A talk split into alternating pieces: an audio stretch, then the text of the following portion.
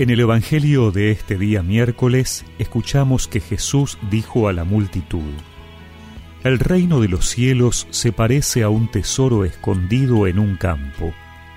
Un hombre lo encuentra, lo vuelve a esconder y lleno de alegría vende todo lo que posee y compra el campo. El reino de los cielos se parece también a un negociante que se dedicaba a buscar perlas finas y al encontrar una de gran valor, fue a vender todo lo que tenía y la compró.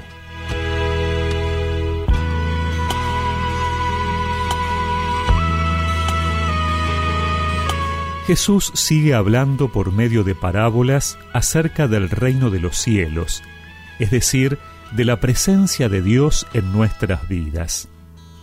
Por un lado, es como un tesoro. Encontrarlo nos hace desprendernos de todo lo demás con tal de hacernos de Él. Y aquí es cuando se me invita a considerar qué valor tiene Dios en mi vida. Claro que la respuesta inmediata es decir que es lo más importante, es el centro. Pero eso también tiene que reflejarse en mis opciones, mis prioridades.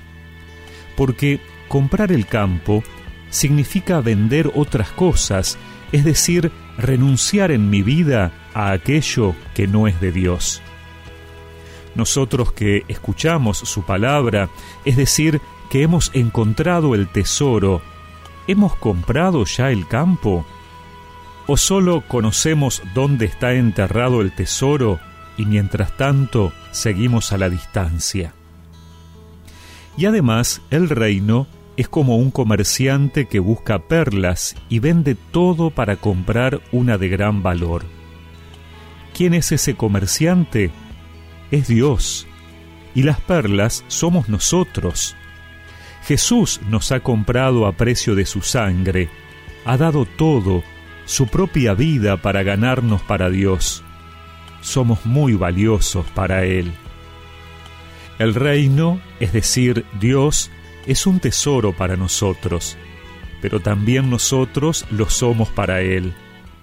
Él ha dado el paso por puro amor y te invita a que tú también te animes a dar el tuyo para hacerte de Él.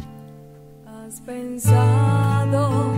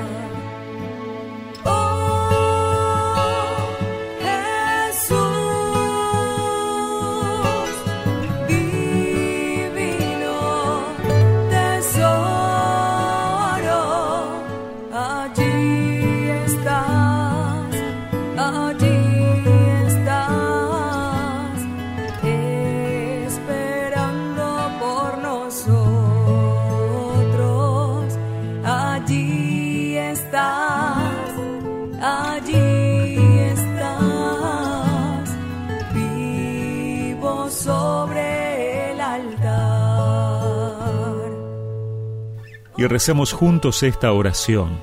Señor, gracias por ser tan valioso para ti. Ayúdame a comprender cuán valioso eres para mí. Amén. Y que la bendición de Dios Todopoderoso, del Padre, del Hijo y del Espíritu Santo los acompañe siempre.